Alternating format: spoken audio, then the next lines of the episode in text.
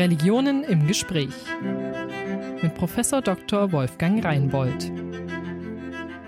Herzlich willkommen zu Religionen im Gespräch, heute wieder hier aus dem Studio des Evangelischen Kirchenfunks Niedersachsen.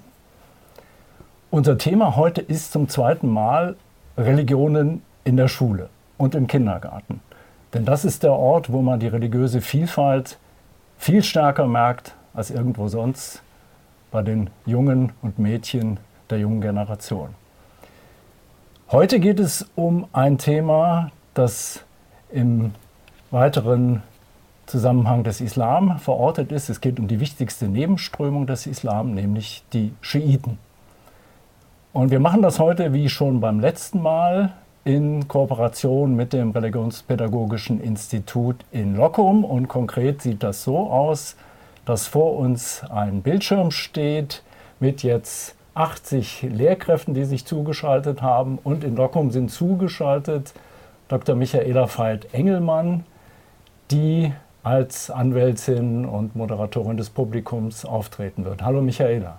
Und ich freue mich sehr, auch die Rektorin des RPI, also des Religionspädagogischen Institutes Stockholm, ist da, Dr. Silke Leonhardt. Hallo Silke, schön, dass du auch heute dabei bist.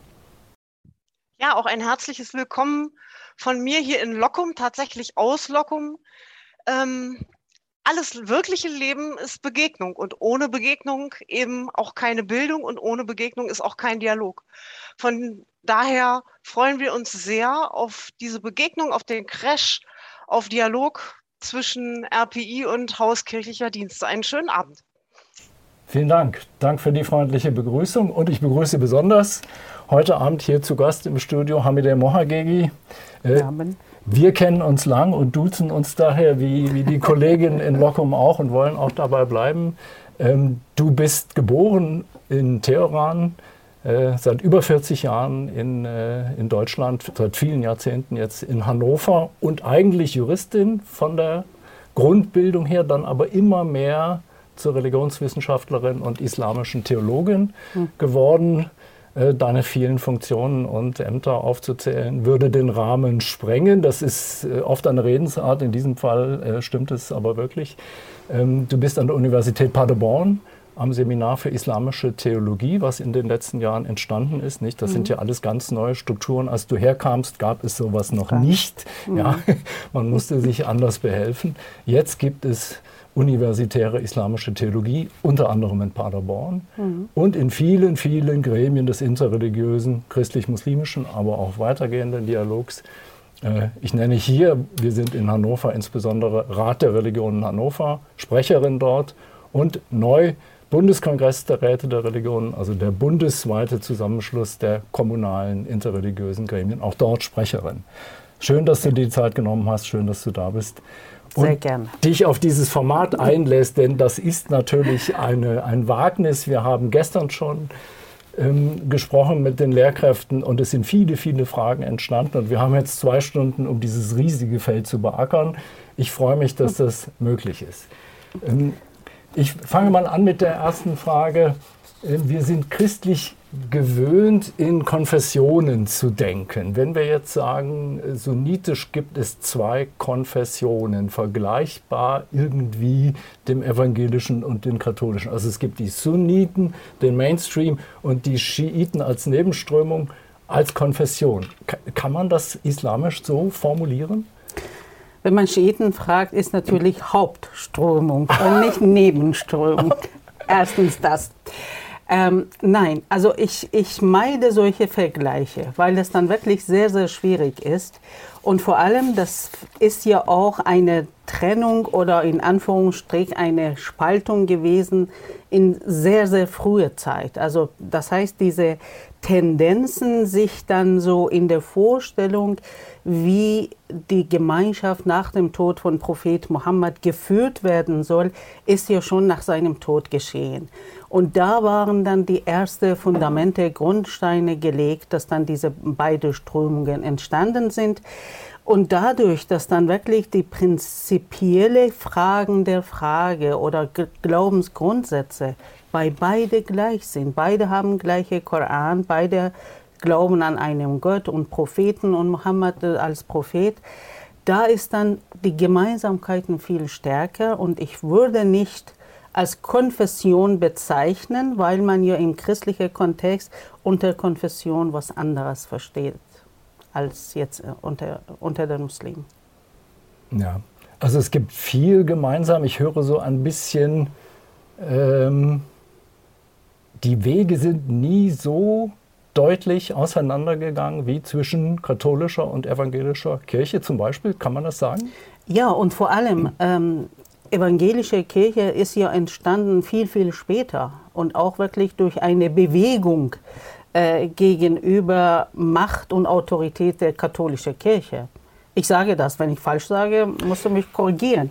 Es ist wirklich äh, viel später gewesen und auch ähm, denke ich, es gibt sehr viele Dinge, zum Beispiel Sakramente, die dann so in der katholischen Kirche vor allem sehr stark sind. Das sind Dinge, die man nicht miteinander teilen kann. Mhm. Und äh, solche wie Abendmahl, ich bin in der Diskussion seit Jahren, können Katholiken und Protestanten miteinander. Abendmahl gestalten, feiern. Da sehe ich wirklich große große Differenzen da sind, die man nicht zu einem gemeinsamen Nenner kommt. Und äh, solche Praktiken, solche Rituale und solche Sakramente haben wir ja im Islam nicht. Ja. Und daher ist es alles etwas einfacher, aber auch die Muslime sind Menschen. Und wenn sie die Differenzen als ja, Grundursache für Konflikte nehmen wollen, dann tun sie das auch. Mhm. Ich habe jetzt so viele Punkte, dass ich versuchen muss, das zu ordnen. Zum einen, wenn du mich fragst als evangelischer Christ und sagst, die evangelische Kirche entsteht im 16. Jahrhundert, würde ich natürlich auch antworten, nein, sie entsteht im ersten Jahrhundert. Nur ist die Entwicklung eben einige Jahrhunderte in die falsche Richtung gelaufen und wir mussten es sozusagen korrigieren. Das erinnert mich, wenn du sagst, für Schiiten ist eigentlich das Schiitentum die Hauptströmung. Nicht das ja, also dieser Anspruch, äh, ich meine, solange man für sich selbst diesen Anspruch hat, ist ja auch richtig. Äh, problematisch wird, wenn man diesen Anspruch erhebt und sagt, alle müssen so sein. Dann ja. wird das problematisch. Aber es ist tatsächlich auch in der islamischen Geschichte, das war eine sehr konfliktreiche Zeit in Medina, als äh, die letzten Jahre, als Mohammed noch gelebt hat. Und da war schon äh, die Frage, wie geht es dann weiter, wenn er als, als Autorität, als Prophet, als Gesandter Gottes stirbt? Dann geht ja alles wieder auseinander und fällt alles auseinander. Es braucht eine, eine ja, religiös und äh, ja, starke Persönlichkeit, die dann diese Gemeinschaft führen kann.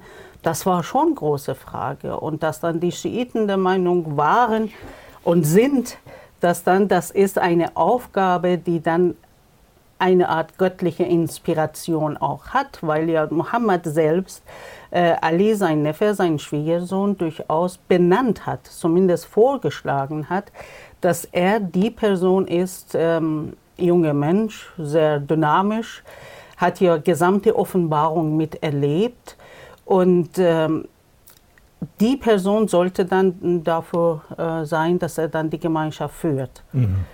Und da nimmt man natürlich im Nachhinein tatsächlich als eine auch göttliche Aufgabe, dass dann der Ali erteilt wurde. Er ist kein Prophet, das muss man dann immer unterstreichen. Die Schiiten meinen nicht, dass der Ali jetzt ein Prophet neben Prophet Muhammad ist. Er hat keine ganz andere Position. Aber durchaus diese Ursprung, göttliche Ursprung, Inspiration, göttliche Inspiration, äh, gibt dann natürlich Ali und äh, weitere Imame ganz andere Positionen in der schiitischen Tradition. Ja, ja wir, wir kommen noch auf die, auf die Punkte zurück. Also das ist ja die im Grunde, wo die Wege auseinandergehen. Mhm. Ähm, aber nicht in diesem Sinne, dass man von Konfession, Bekenntnis spricht. Du hast gesagt, es ist viel mehr gemeinsam zwischen Schiiten und Sunniten, als sie trennt. Und es sind nicht zwei so getrennte, wie soll man sagen, ja, Apparate geworden, wie die Kirchen, die dann diese Nein. Debatten führen. Vielleicht zum Hintergrund, wenn du sagst, du bist seit Jahren äh, mit dieser Frage, mit dem Abendmahl beschäftigt. Du bist unter anderem äh, Mitglied in dem christlich-islamischen Arbeitskreis mhm. beim Zentralkomitee der deutschen Katholiken. Mhm. Und insofern kennst du die Debatte von dort auch seit vielen, vielen ja. Jahren. Ja. Also solche Dinge gibt es islamisch nicht, kann man, kann man sagen, ähm, Schiiten und Sunniten können gemeinsam in der Moschee ganz normal beten, ohne Probleme? Auf jeden Fall. Vor allem, es sind ja die, die Moscheen sind nicht von außen sichtbar, ob das jetzt eine sunnitische oder eine schiitische Moschee ist. Ähm, wenn Gebetszeit ist, dann sieht man eine Moschee, geht man rein und fragt man nicht, ob das schiitisch oder sunnitisch ist. Absolut nicht. Äh, gar nicht. Also evangelische und katholische Kirchen von außen zu unterscheiden, ist auch kompliziert. Ähm, aber man würde doch vermutlich immer eher mal gucken.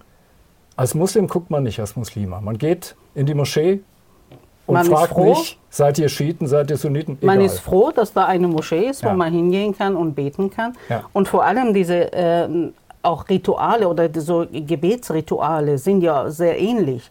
Das sind dann so kleine Unterschiede in Körperhaltung, zum Beispiel, dass die Sunniten beim Stehen die Hände so halten und die Schiiten so halten.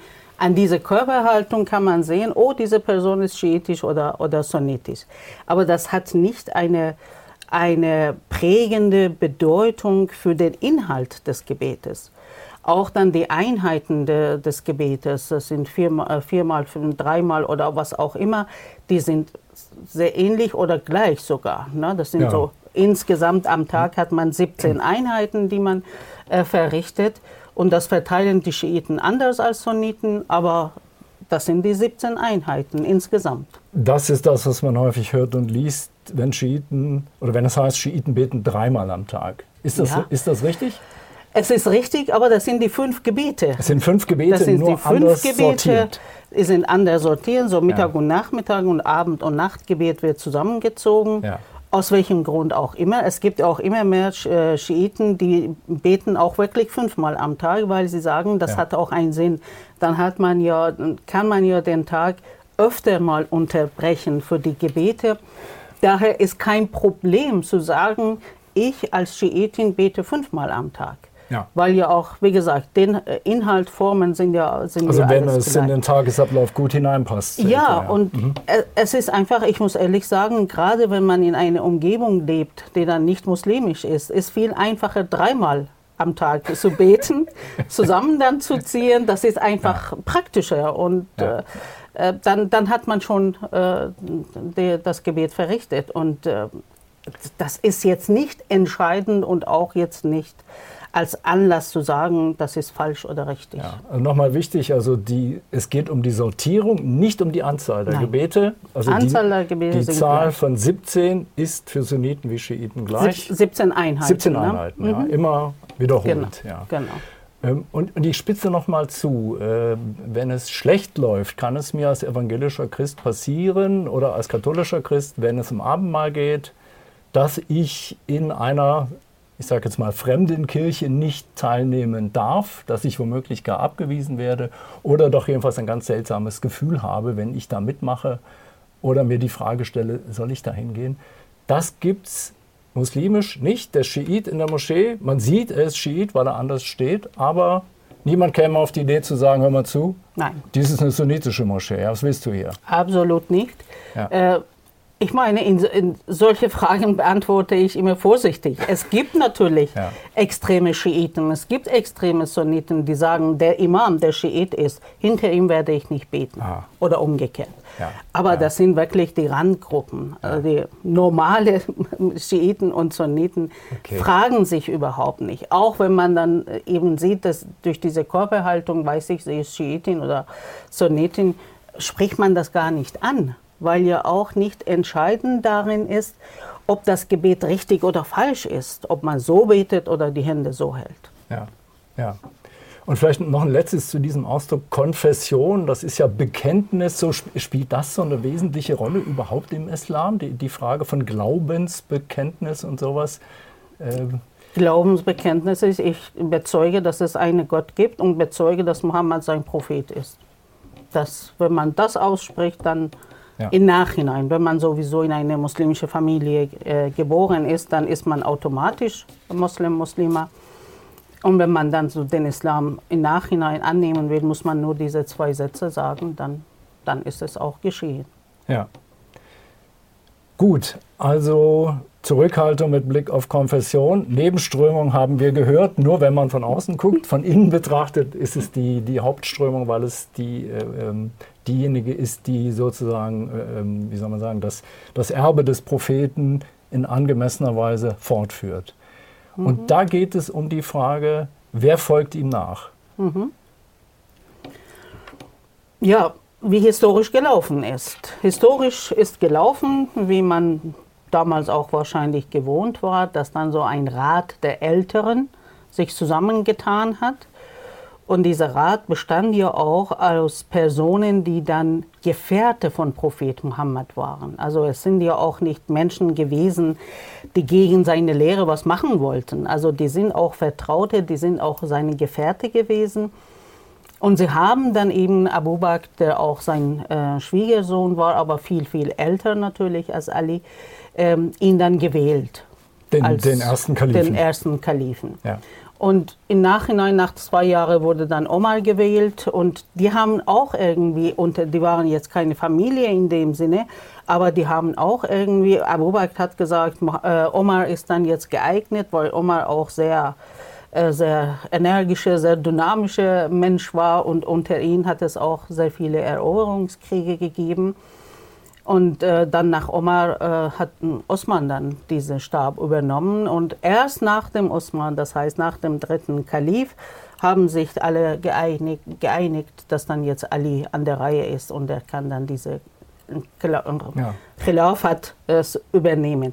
Wichtig auch ist, auch wenn Ali damals sich im Recht gesehen hat, mhm. die haben ja nicht gegeneinander gekämpft. Ali ja. hat akzeptiert, so ist es, so ist äh, historisch gelaufen. Dann hat er sich damit abgefunden und auch bei Omar, Osman und Abu Bakr, die haben ja in der dis, äh, religiöse Fragen immer miteinander gesprochen. Die haben ja nicht immer gegeneinander gekämpft. Die Kämpfe unter den Muslimen selbst sind dann erst so in der Zeit von Ali langsam entstanden. Damals hat man sich ja auch nicht Schiit und Sunnit genannt. Das sind die Begriffe, die eigentlich viel, viel später äh, imstande gekommen sind. Ja, also Schiiten, was, was heißt das? Äh, wo kommt das Also der Begriff ist wörtlich übersetzt ist Partei und dann sagt man Shiatul Ali, das heißt Partei von Ali. Ja. Also Ali akzeptiert, dass die anderen, obwohl er selbst meint, er wäre der, der rechtmäßige Nachfolger, er akzeptiert die anderen und wird dann doch noch Kalif. Warum ist das für die Schiiten so wichtig, dass sie dann gesagt haben, also die man dann später so nannte, dass sie gesagt haben, wir können diesen Weg des Mainstreams nicht mitgehen, also der sunnitische Weg. Warum ist das so wichtig, diese, ähm, diese Figur Ali? Weil ähm, nach diesen vier Kalifen ist ja die, äh, die Zeit von Umayyaden und Abbasiden. Das sind ja die Nachfolger von den ersten Kalifen gewesen. Ja. Und das sind unter ihnen wie Muawiyah, wie Yazid, die sogar gegen, äh, gegen Enkelkind von Mohammed gekämpft hat. Also das sind die großen das Dynastien, sind, genau, die das sind diejenigen, die dann die Lehre von Mohammed überhaupt nicht mehr vorgeführt ah. haben. Ja. Das ist, das heißt, die schiitische Richtung ist eigentlich eine Widerstandsrichtung, eine Widerstand gegen eine Entwicklung, die gegen die Lehre von Prophet Muhammad war. Ja. Die haben dann wieder diese alte äh, Stammesstrukturen äh, reinbringen wollten und wer stärker ist, wer dann mehr Macht hat, der hat dann das da sagen, also wofür Mohammed gekämpft hat, für diese soziale Gerechtigkeit. Deswegen bei Schiiten ist ja auch Gerechtigkeit ganz wichtiges Fundament des Glaubenspraxis. Die waren alle andere, die waren große Machthaber, die auch zum Teil grausame Machthaber mhm. waren. Mhm. Und das war dann der Grund, warum dann die Schiiten, eindeutig auch die alle schiitische Imame, immer als Opposition gegen diese ja. Umayyaden und äh, Abbasiden. Also ich spitze mal zu mit meinen Worten, die, die Nachfolger dann nach den vier Kalifen machen Machtpolitik, zum Teil gegen mhm. die Linie, die der Prophet gelegt hat, soziale genau. Gerechtigkeit genau. mhm. und solche Themen, während sie, es geht darum, Macht zu sichern und so weiter, koste es, was es wolle. Und die Schiiten sagen, wir befolgen im Grunde die ursprüngliche genau. Tradition und die wird von Ali repräsentiert und die heißt keine Machtpolitik. Genau, keine Machtpolitik. Das ist der Islam. Ist der, der Islam wollte dann so ein soziales System aufbauen. Das ist auch, was dann so Mohammed immer gesagt hat. ich bin gekommen, um eure, um eure Ethik und eure, äh, und eure Benehmen und euren Charakter zu vervollständigen. Er hat ja nicht gesagt, ich bin gekommen, damit ihr betet und fastet, sondern wirklich, es geht dann um diese Haltung der Menschen. Und auch sehr stark äh, hat er sich ja auch selbst damals in Mekka und Medina äh, sehr für die Schwachen, für die Bedürftigen, für die Menschen, die in der Gesellschaft, am Rande der Gesellschaft waren, hat er sich sehr viel davor eingesetzt. Mhm. Darum ging mhm. es. Ein gerechtes System. Man sagt ja auch, wenn man heute sagt, ähm, was ist dann so ein, ein islamisches äh, Gesellschaft? Ich möchte nicht islamische Staat nennen, weil ja auch äh, ganz schlimmer Begriff jetzt ist. Aber wie dann so eine Gemeinschaft funktionieren soll, wenn es dann so äh, islamisch sein soll, man sagt ja, das sind zwei Fundamente, Frieden und Gerechtigkeit. Auf diese Fundamente muss dann eine islamische Gemeinschaft aufgebaut werden. Und dafür haben sich ja auch die Imame eingesetzt. Die Imame, das ist ein Wort, was im, im schiitischen Islam eine besondere Bedeutung mhm. hat. Das meint jetzt nicht den, der in der Moschee vorne steht, wie man es im Deutschen normalerweise versteht. Was genau Nein. ist ein Imam in, in schiitischer mhm. Sicht? Also da, dadurch, dass dann der Begriff äh, Kalif oder Khalif äh, nachher eine Machtbegriff geworden ist. Ja. Also Khalif äh, oder Kalifen waren dann die eben die Machthaber unter Umayyaden und Abbasiden. Und da hat man jetzt einen Begriff. Imam ist ja jemand, der nicht nur vorbetet, sondern einer, der vorsteht. Ja. Das heißt, vorsteht auch mit seiner Lebensweise, vorsteht auch mit seinen Handlungen, mit seinen Haltungen. Das heißt, eine Vorbildsfunktion hat äh, dieser Imam. Der hat keine machtpolitische, religiöse Funktion, sondern diese Funktion, so soll der Glauben gelebt werden. Und deswegen hat man unter der Muslimen, unter der Schiiten hört man den Begriff Kalif gar nicht, nur der Imam. Kann man grob sagen, für die Schiiten ist Kalif im Grunde sowas wie der König oder so und sie setzen dem einen, einen, wir würden jetzt christlich sagen, geistlichen Begriff entgegen mit dem Imam, der jedenfalls nichts mit Politik zu tun hat. Das kann man auch sagen, weil ja die äh, Aufgabe der Imame nicht ja war, dass sie dann so politische Macht haben sollen. Das ist ja, ja. Eigentlich, eigentlich, das äh, sieht man ja auch heute im Iran anders, eigentlich ist dann die schiitische Richtung in eine äh, Richtung, die dann sagt, wir müssen uns als Geistliche von Politik fernhalten. Das ist nicht unsere Aufgabe. Ja, bevor wir, bevor wir die, die, die ersten Fragen aus Lockum einspielen, noch eine Nachfrage. Du hast erwähnt den Mahdi, den zwölften Imam. Da, da, noch vielleicht ein paar Sätze zu. Was genau ist die Vorstellung äh, dahinter?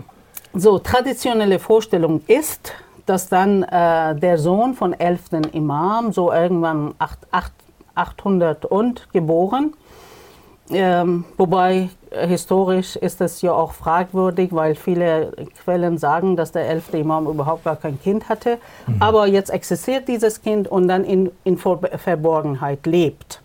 Wirklich lebt. Das, das heißt, heißt, er ist hier irgendwie Irgendwo. Ja, es ist ja. wirklich auch biologisch, mhm. dass man sagt, mhm. ein Mensch, der jetzt 1200 Jahre alt ist, durchaus möglich ist, wenn Gott es will, ist es möglich, gut, das lassen wir alles so stehen. Aber damit ist es sehr stark diese Sehnsucht nach einer Zeit, wo alles gut wird. Ja. Das ist dann damit eigentlich verbunden. Vor allem, wenn es dann den Menschen wirklich sehr, sehr schlecht geht. Dass da ähm, dieser Gedanke viel stärker wird, dass man sich einfach tröstet und sagt, wir warten darauf, dass der zwölfte Imam irgendwann kommt und er wird dann kommen, wenn die Welt in Chaos ist, dann wird er auftreten und äh, dann bringt er diese Gerechtigkeit und Frieden auf die Welt und äh, ja. Aber es ist tatsächlich traditionell ein Mensch, der unter uns lebt, kann auch in diesem Raum sein, aber wir sehen ihn ah. nicht und Ach so. Äh, mhm. ne, das aber er sorgt das, dafür, dass einiges gut läuft. Das heißt, man stellt sich vor, er könnte im Grunde unerkannt unter den Menschen ja, sein. Sehr stark. Und gibt es auch Menschen, die, die, die sagen, äh, dieser ist es? Äh, ja. Ähm, ja. ja.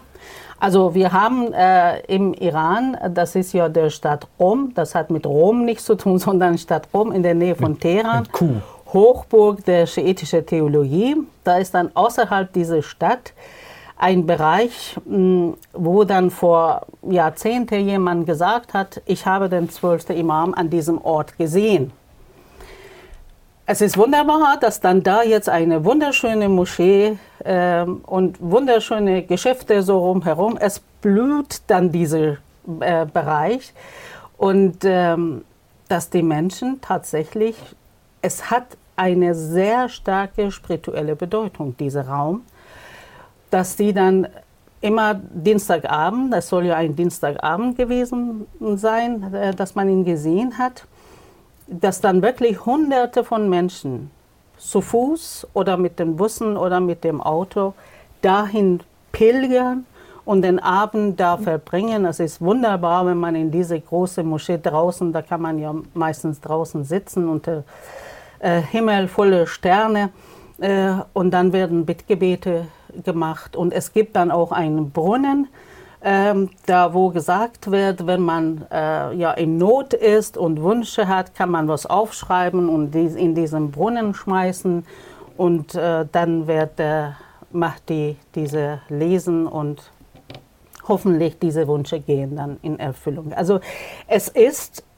eine Anziehungskraft hat dieser Ort jetzt für die Menschen, die dann vorher nur eine Wüste gewesen ist. Ähm, viele haben dadurch ja, ein Lebensfundament, dass sie auch dann leben können, viele Geschäfte. Ähm, ja, das muss man auch dann wirklich es, es sagen. Klingt, es, ist, es, klingt ein bisschen so wie christlich jetzt äh, Lot oder Fatima. Ja, oder also so. es ist, es ist ja. wirklich so, aber ich muss sagen, auch wenn Menschen nicht so daran glauben, dass es so geschehen könnte, Sobald man aber in diesem Ort ist, und ich glaube, das ist auch, was die schiitische Richtung sehr ausmacht, diese Art starke Spiritualität verbunden mit Personen und verbunden mit Orten. Das ist sehr stark und das ist auch, was dann so von den sunnitischen Geschwistern manchmal als blasphemisch gesehen wird. Ja, jetzt, jetzt sind wir da, wo der Protestant natürlich sagen würde, Moment, das kenne ich von den katholischen Brüdern und Schwestern. Ja? Da, kann man das vergleichen? Äh, Santiago de Compostela oder irgendeiner dieser ja. Orte? Ja. Ja. ja. ja. ja. kann man, kann man dann also wirklich. Heilige, also, würde, ja, würde man also, von Heiligen? Heil, nein, also ganz äh, strikt dagegen, Begriff heilig zu verwenden. Weil in der islamischen Theologie heilig ist nur Gott und nichts anderes. Auch der Koran ist nicht heilig, ah. ist gesegnet. Ah. Es sind gesegnete Orte. Auch der Koran heißt gesegnetes Buch und nicht heiliges Buch. Ähm, und ja, diese Orte haben dann wirklich etwas. Ich muss sagen, ich mhm. bin ja in dieser Tradition aufgewachsen. Auch im Iran gibt es ja eine große Stadt Mashhad, wo der achte Imam begraben ist. Ähm, es ist einfach man kommt rein und ist man ergriffen, ist man berührt, ohne. Und wenn man dann auch sieht, wie viele Menschen so rumherum wirklich von ganzem Herzen dabei sind, viele kranke Menschen, die sich dann binden an diese Orte mhm. mit Fäden, mit was auch, und dann wirklich daran glauben, dass sie geheilt werden. Also das ist Dinge, die ich denke, gerade in der Gesellschaften, wo sehr viel Not ist.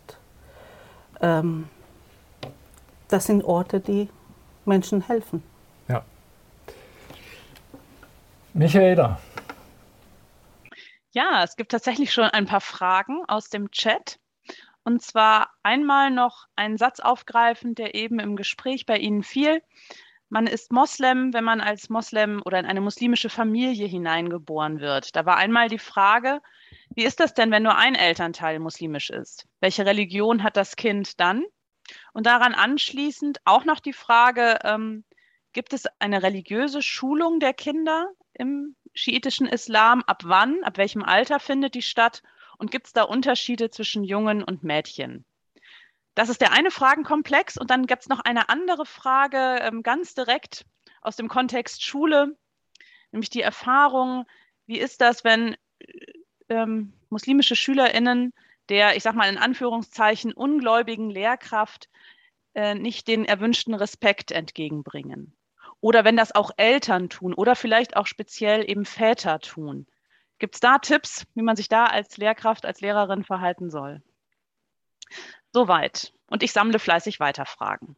Also, Moslem ist ja der Begriff dafür, dass dann Gott ergeben sein. Wenn man jetzt vereinnahmen will, sagt man, alle Kinder, die geboren werden, sind Muslime. In dem Sinne, dass sie dann so diese Gottesbestimmung angenommen haben und geboren sind. Aus diesem Grund gibt es eine Art Hingabe zu Gott. Das hören Sie vielleicht manchmal von den Muslimen sagen, alle Kinder, die geboren werden, sind Muslime. Aber das ist ja auch dann die Frage, dass man nicht Muslime und Islam ähm, als historische Religion versteht seit 1400 Jahren, sondern wirklich mit der Begrifflichkeit. Ähm, das heißt, in dem Sinne muslimische Familie sowieso. Wenn dann so gemischte ähm, Eltern oder unterschiedliche Religionen gibt zwischen Vater und Mutter. Es ist natürlich nach der Tradition der muslimischen Länder ist die Religion des Vaters, der dann ausschlaggebend ist. Das heißt, das Kind, wenn der Vater Moslem ist, dann ist das Kind auch Moslem.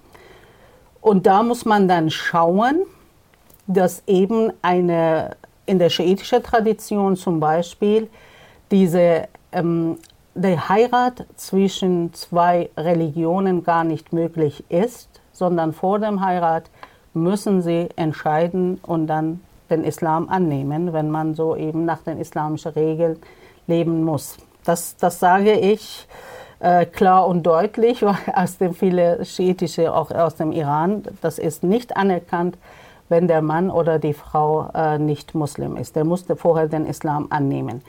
Dann ist es und aus diesem Grund sagt man ja auch, vielleicht hören Sie auch öfter mal, Mus ein muslimischer Mann darf eine nicht-muslimische Frau, das heißt Christin oder Jüdin, heiraten, aber, aber umgekehrte geht es nicht. Und dahinter steckt dann dieser Gedanke, der Vater ist derjenige, der entscheidet, der Vater ist derjenige, der dann seine Religion eben weitergibt. Ähm, und das Kind nimmt ja den äh, Glauben oder die Religion des Vaters an. Deswegen geht nicht, dass eine muslimische Frau einen nicht-muslimischen Mann hat. Dieser Gedanke ist natürlich aus den Zeiten entstanden, wo die Männer wirklich viel zu sagen hatten zu Hause.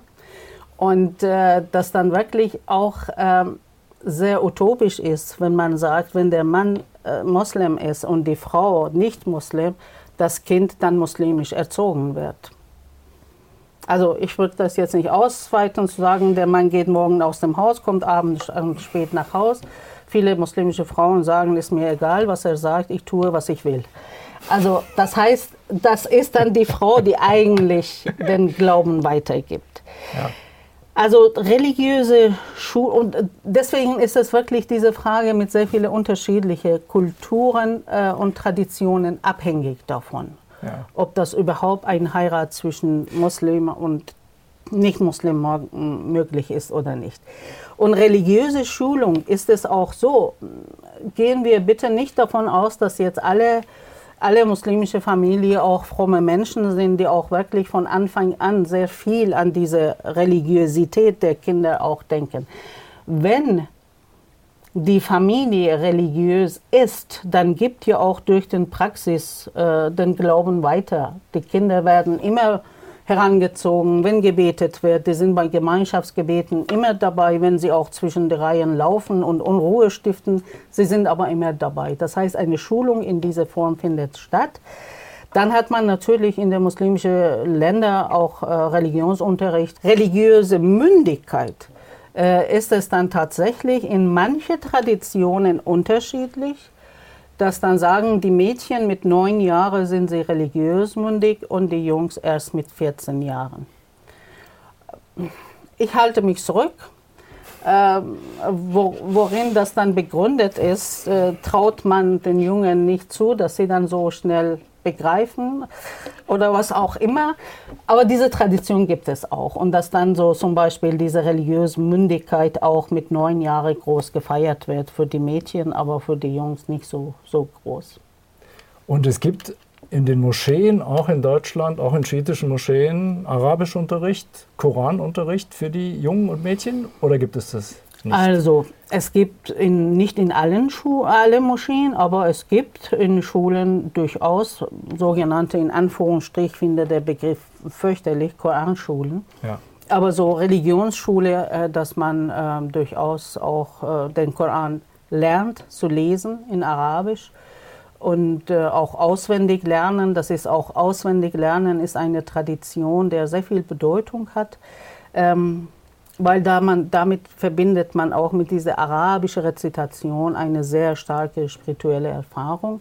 Und das wird dann großer Wert darauf gelegt, dass die Kinder das, äh, das auch lernen. Und äh, ja, sonst äh, ist es dann normal in der Schule Religionsunterricht. Mhm. Vielleicht dann nochmal die Nachfrage, das habe ich gelernt, dass das ein, ein sehr wichtiger Punkt ist. Ähm, kann man sagen, der Koran ist eigentlich mehr eine mündliche Rezitation als ein Buch, weil das Mündliche so wichtig ist, bis heute? Bis heute. Ja. Bis heute. Also man, ähm, damals war es sowieso, dass Mohammed ja gehört hat äh, durch Engel Gabriel und vorgetragen hat und dass dann viel später erstmal eine, äh, eine redaktionelle äh, mhm. ja, Zeit durchgemacht hat, um zur Schrift zu werden, weil man ja auch in der arabischen Tradition alles mündlich weitergegeben hat. Das war diese Schriftbuch haben schon gar nicht so Buch, was wir heute kennen, war überhaupt äh, kein Thema. Und auch der Begriff Kitab, was dann so immer wieder im Koran vorkommt, wir haben euch das Buch herabgesandt, es, es, bedeutet nicht, dass jetzt vom Himmel ein Buch runtergefallen ist, sondern dieser Begriff Kitab heißt es dann, die Regeln, die Grundgedanken, die dann für eine Gesellschaft ist, wurde auf diese Art und Weise angeordnet und weitergegeben. In dem Sinne Kitab, aber nicht jetzt, jetzt als Buch. Und da hat man ja auch, es ist ja kein Problem, den Koran zu übersetzen. Es gibt ja auch in allen möglichen Sprachen. Aber die Muslime lernen das immer, wenn es auch nur für die Gebete ist, dass man Teile vom Koran, die man für tägliche Gebete braucht, auf jeden Fall in Arabisch lernt, weil man, es ist wirklich ähm, andere Sprache. Es tut weh, wenn, wenn ich dann, wenn ich den Text, Originaltext kenne und die Übersetzung lese, das geht vieles verloren und daher ist dann diese spirituelle Erfahrung mit dem Originaltext ist anders als Übersetzung. Übersetzung braucht man natürlich, um zu verstehen, was da gesagt wird, aber und das heißt auch, die Kinder sollen lernen, diesen arabischen Text zu lesen. Sie müssen ihn nicht verstehen. Müssen sie nicht, nein. Ja. Also ja. es gibt auch äh, viele Familien, die dann dabei belassen, weil die Eltern ja. selbst gar nicht wissen, was da drin steht. Also man erfreut sich an dem, an dem Klang und genau. äh, Genau. Will nicht unbedingt wissen, was bedeutet Nein. das jetzt auf Deutsch. Nein. Nein. Mhm. Ja. Und das ist, das ist auch ein großes Problem, weil man ja auch vieles, vieles sagt, was dann so im Koran stehen soll und steht aber nicht drin, weil sie ja alle Lehrkräfte sind. Ich habe ja bei einer Fortbildung, das erzähle ich immer wieder gerne, dass dann eine Lehrerin sehr äh, unsicher war und sagte, ja, wir hatten in Fachwerken hatten wir ja Kochen gehabt, haben wir gemeinsam gekocht und am Ende sollten die Schülerinnen und Schüler auch mit abwaschen. Und ein Junge, ein türkischer Junge sagte, im Koran steht, die Männer dürfen nicht abwaschen. Und äh, sie war wirklich sehr, und das ist auch, was ich wirklich Ihnen mit auf den Weg geben, lassen Sie sich nicht so unsicher zu machen. Habe ich auch der Lehrerin gesagt, wissen Sie, wenn nächstes Mal jemand Ihnen sowas sagt, dann sagen Sie, du äh, wäschst heute ab, und morgen bringst, bringst, du mir die Stelle, die im Koran ist. Und ich nehme alle Sünden von dir auf mich, wenn das dann tatsächlich im Koran steht. Also wirklich, weil sie ja selber nicht wissen, was dann da drin steht, dann wollen sie ja alles begründen, ja, so steht es drin, dann müssen wir so machen.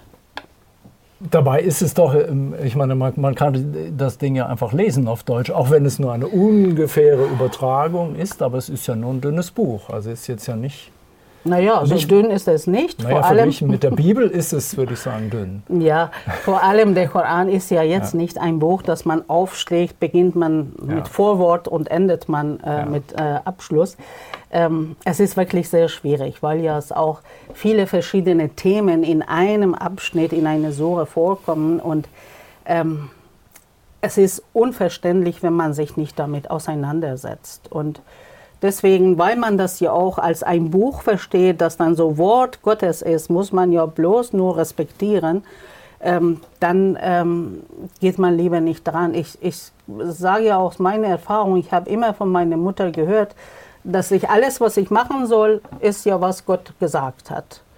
Aber ich habe dann immer gesagt, ja, wo hat es mir Gott gesagt? Na, steht ja im Koran. Im Koran steht dann auf dem obersten Regal da oben, wo ich überhaupt nicht dran kam. Und irgendwann habe ich gesagt, ich muss ja auch wissen, was da drin steht. Also wenn, wenn Gott mir sagt, dass ich das und das und das tun soll, warum kann ich das aber nicht lesen und das selber verstehen? Also das ist dann wirklich, ähm, davor haben viele Muslime Angst, um an, die Wort Gottes, an das Wort Gottes zu, ranzugehen und vielleicht ihn dann irgendwann für ungültig erklären, weil nicht verständlich ist. Und diese Angst hemmt natürlich wirklich sich mit dem Koran auseinandersetzen. Was dann so der Anspruch vom Koran ist, jeden Menschen anzusprechen. Deswegen mit dieser rote Faden, lest mich, versteht mich, setzt euch mit mir auseinander, ist natürlich auch nicht einfach. Haben wir die, die Fragen beantwortet? Oder Frau Mohagegi, ähm, ist noch was übrig, Michaela? Es gibt schon wieder ganz viel Neues. genau. Also Einmal ganz konkret die Frage nach praktischen Tipps. Sie sagten Koran. Gibt es eine gute Konkordanz für den Koran? Und gibt es Literatur, die Sie empfehlen könnten, wo man die verschiedenen islamischen Strömungen vielleicht auch in einem Schaubild mal gut dargestellt sieht? Das ist die praktische Frage. Und anschließend an die Frage nach dem Abwaschen haben wir auch noch die, ob Sie grundsätzlich etwas sagen können zur Rolle der Frau, auch im schiitischen Islam. Also so, so, Literatur, ich würde gerne eine Liste zusammensetzen und Ihnen zuschicken. Also ich werde jetzt nicht so einige Bücher aufzählen, weil ich auch genau gucken muss.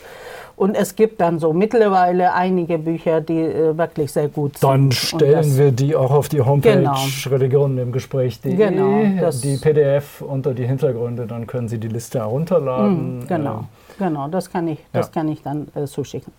Also die Rolle der Frau, was soll ich dann dazu sagen? Ein großes Thema. ja. Es ist wirklich ein großes Thema.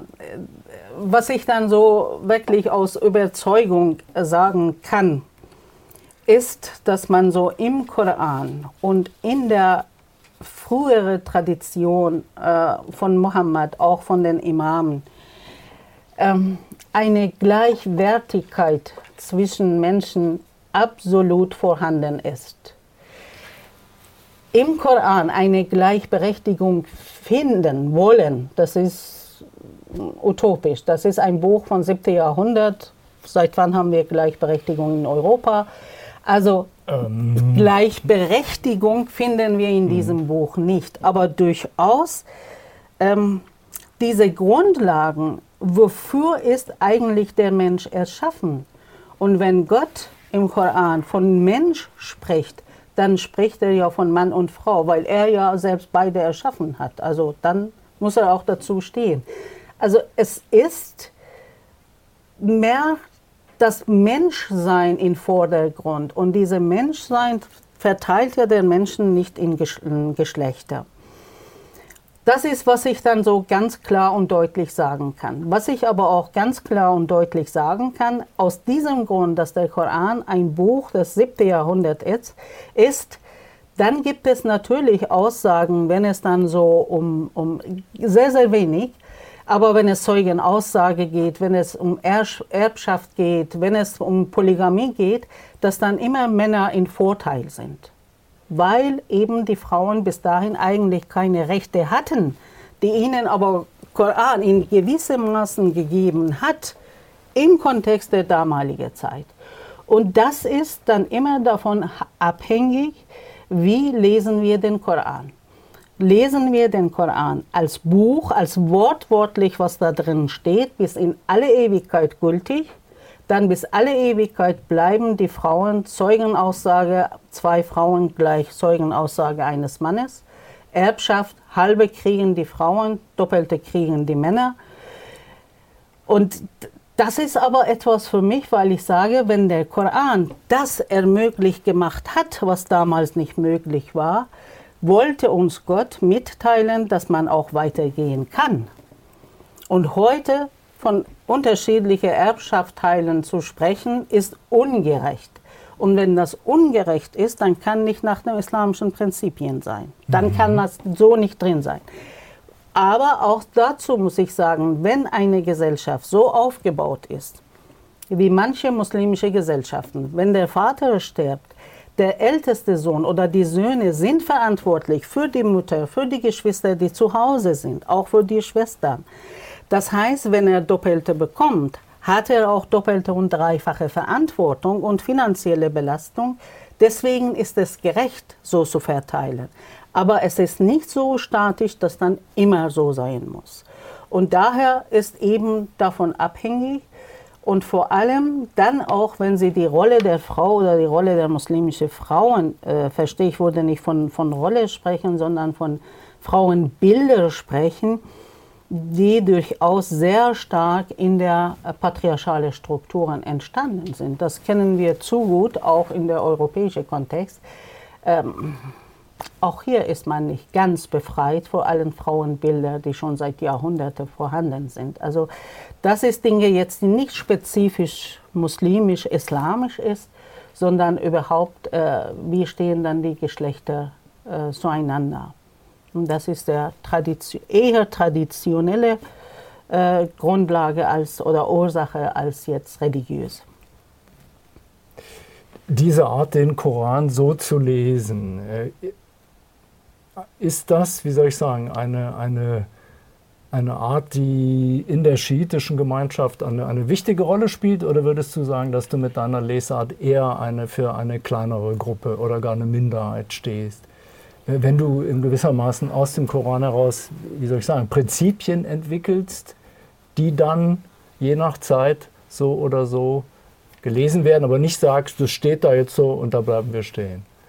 Also das ist jetzt nicht nur mein Verständnis, es gibt äh, verbreitet dieses Verständnis und auch verbreitet in der Koranwissen, in der traditionellen Koranwissenschaft. Wir mhm. haben ja die Kommentare seit 8. Jahrhundert, wo dann stark äh, unterscheidet, welche, weil Koran ist ja innerhalb 23 Jahre offenbart. Das heißt eine Zeit in Mekka, Anfangszeit und eine Zeit in Medina wo dann die Gemeinschaft sich bildete und dass dann diese ganze rechtliche Fragen ist dann eigentlich mehr in medinensischer Zeit.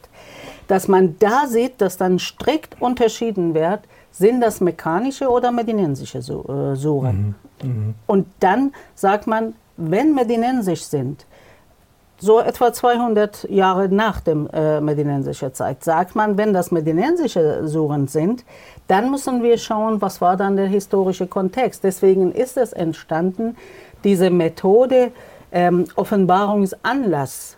Manche Verse, nicht alle, aber manche Verse, gerade diese Verse, die dann sehr stark rechtlich gemeinschaftlich sind, dass man schaut, welche Offenbarungsanlass gibt. Und wenn dann dieser Anlass in dieser Form nicht mehr heute gibt, dann können sie nicht wortwörtlich auch gültig sein weil man ja immer schauen muss, das hat ja immer so ein, ein Substanz, was dann mitgegeben wird, mhm. aber man muss das nicht wortwörtlich nehmen. Und da denke ich, es ist sehr verbreitet. Und wenn äh, Muslime sagen, das dürfen wir nicht, und wenn sie das hören, dann sollte man sicher sein, dass man sich gar nicht damit auseinandergesehen hat, gesetzt hat. Das heißt, die eigene Tradition, die eigene äh, Auslegungstradition gar nicht äh, bekannt sind. Sonst hätte man nicht sagen können. Und wir sehen auch äh, heute, ähm, gerade in Deutschland, es sind ja sehr viele Doktorarbeiten, die auch zum, zum Thema Koran geschrieben werden. Gerade diese Historisierung des Korans aus eigener Tradition. Natürlich mit der neuen Methode, der Umgang mit dem Text, ja, das kann man ja auch annehmen. Und, äh, aber diese Historisierung wird es viel, viel stärker gemacht als mhm. früher. Und ich spitze nochmal zu, du sagst, das ist keine neumodische Idee, jetzt spätes 20., frühes 21. Jahrhundert oder wann auch immer entstanden, sondern dieser Bezug auf die Geschichte, 7. Jahrhundert, ist von allem Anfang an da. Schon die Unterscheidung zwischen Mekka, Medina, wo gehört der entsprechende, das entsprechende Wort, die entsprechende Sure hin, ist von allem Anfang an vorhanden. Wobei muss ich auch dazu sagen, dass die Muslime leider über Jahrhunderte diese Tradition vergessen haben und mhm. gar nicht mit dem Koran richtig zu tun hatten, sondern mit Überlieferungen und Glaubenspraxis. Ja. Wir leiden sehr stark und eine sehr akribische und strikte Glaubenspraxis, ohne zu vermitteln, warum man die machen muss. Also fünfmalige Gebete wird genau geguckt, wie ich mich waschen soll, wie ich mich hinstellen soll, wie ich mich dann verhalten soll. Aber warum? Ich dann fünfmal am Tag meinen Tag äh, äh, unterbrechen soll. Das wird nicht vermittelt. Und das ist dann etwas, was wirklich über Jahrhunderte sehr vernachlässigt wurde und darunter kommt auch, man hat nicht reingeschaut, was im Koran steht, sondern was die Überlieferungen uns sagen, die sind ja auch einfach geschrieben, ob sie richtig sind oder falsch, ist ja nicht so entscheidend. Wichtig ist, dass sie so einfach und so lebensnah sind, dass man da reinschaut und sagt, ja, der Prophet hat das und das gemacht, dann mache ich das auch, dann bin ich guter Muslim. Ja, also diese, diese riesige Menge von, von Überlieferungen, Aussprüchen des Propheten, niemand weiß, wie viele genau das gibt. Hast du eine Schätzung, sind irgendwie... Also äh, ja, es gibt ja so sonnetische Überlieferungen, so etwa sechs Bänder, die dann als authentisch gelten. Mhm. Und das sind Tausende von, Tausende, Tausende so, von ja. Überlieferungen. Und ja. die sind ja jetzt nicht äh, so ausschlaggebend für die Schiiten. Äh, für die Schiiten gibt es dann ja nicht diese Form von, von Überlieferung von Hadith, sondern aus dem Leben von Imame, Erfahrungen aus dem Leben von Imame. Und die Imame, die dann auch wirklich, so der Imam Ali hat ja auch wirklich ein wunderschönes äh, Art Testament hinterlassen, wie man dann so handeln soll und was man dann machen soll, aber nicht in dem Glaubenspraxis. Da halten sie sich wirklich sehr zurück, weil ja Glaubenspraxis an zweiter Stelle steht, sondern an erster Stelle geht es dann so um eben die Haltung und Einstellung und wie man leben soll. Ja. Ja, vielen Dank. Wir hatten ja ähm, von ganz von Anfang noch die Frage offen, wie das nun ist, ähm, wenn muslimische SchülerInnen es den un, ihren in Anführungszeichen ungläubigen Lehrkräften gegenüber an Respekt mangeln lassen. Könnten Sie dazu noch was sagen oder wie man da auch mit den muslimischen Eltern umgehen soll? Also, ich kann keine fertige Rezepte geben, hätte ich gerne. Aber was ich dann wirklich immer mit auf den Weg gebe, bitte lassen Sie sich nicht unsicher machen und lassen Sie sich nicht das bieten, was dann so verbieten. Was sagt man? Bieten. Bieten. Ja. ja.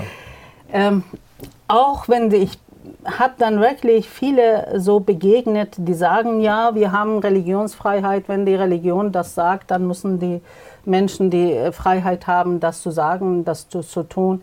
Nein. Wenn dann so etwas respektlos ist und das lernen eigentlich muslimische Kinder, Eltern und Lehrerinnen und Lehrer sind Autoritätspersonen, sind Respektspersonen, ja. egal aus welcher Religion sie kommen. Und das müssen sie auch ihnen beibringen. Das ist auch, das gilt gegenüber Religion, äh, Lehrkräfte, die eben, weil sie in ihrer Funktion, man muss immer dankbar sein. Wir haben so viele Überlieferungen, dass wie man dankbar sein soll gegenüber Menschen, die, von denen man ein Worteinsatz gelernt hat. Und wie kann es sein, dass dann so äh, eine Schülerin, ein Schüler sagt, ja, ich respektiere dich nicht, weil du eben äh, nicht Muslim bist. Also standhaft bleiben, im Gespräch bleiben, das ist, was ich dann einfach nur auf dem Weg äh, geben soll. Und klare, wirklich klare Linien ziehen, wie, wie es dann funktioniert. Und wenn, wenn das dann nicht funktioniert, dann muss man dann schauen, ob man Vertrauenspersonen heranziehen kann, dass sie dann so vermitteln. Aber ich habe auch durch die Erfahrung, ich weiß, dass die Lehrerinnen und Lehrer sehr viel zu tun haben, aber wenn sie sich dann wirklich persönlich sie, äh, sich dafür eingesetzt haben, dann haben sie auch gute, gute Erfahrungen gemacht. Also dranbleiben und standhaft bleiben in ihrer Position. Sie sind Respektpersonen genau. müssen respektiert werden und äh, lassen Sie sich nicht was anderes sagen. Also man soll sich diese Unverschämtheiten Nein. nicht bieten lassen, nur weil Nein. das Muslime sind und Nein. einfach die Position vertreten. Nein, also ja, es, ja. es sind auch wirklich Meinungen, äh, dass ich hatte auch mal so in einer Beratung, das dann so äh, in einem Flü äh, Flüchtlingsheim, wo dann gesagt wurde, ja, die Frauen, die dann äh, Essen verteilen, es gibt dann Männer, die kommen und sagen, wir nehmen kein Essen, von, weil ihr Frauen seid. Da habe ich gesagt, wunderbar, dann sagen sie, gut, dann essen sie was anderes. Und bleiben Sie da und bitte nicht auf die Idee kommen, ab morgen einen Mann dahin zu stellen. Nein, er muss lernen, das nehmen oder verhungern. Dann hat er diese zwei Positionen. Ja, wir sind mitten in der Diskussion, aber die erste Stunde ist um. Deshalb müssen wir jetzt hier einen Schnitt machen. Die zweite Folge schneiden wir dann für den nächsten Monat zusammen und senden sie wie immer am 15. Schön, dass Sie wieder dabei waren. Nächsten Monat geht es weiter mit Dr. Hamid Mohagegi und dem Thema Schiiten in der Schule. Bis dahin. Religionen im Gespräch. Eine Produktion des Evangelischen Kirchenfunks Niedersachsen-Bremen.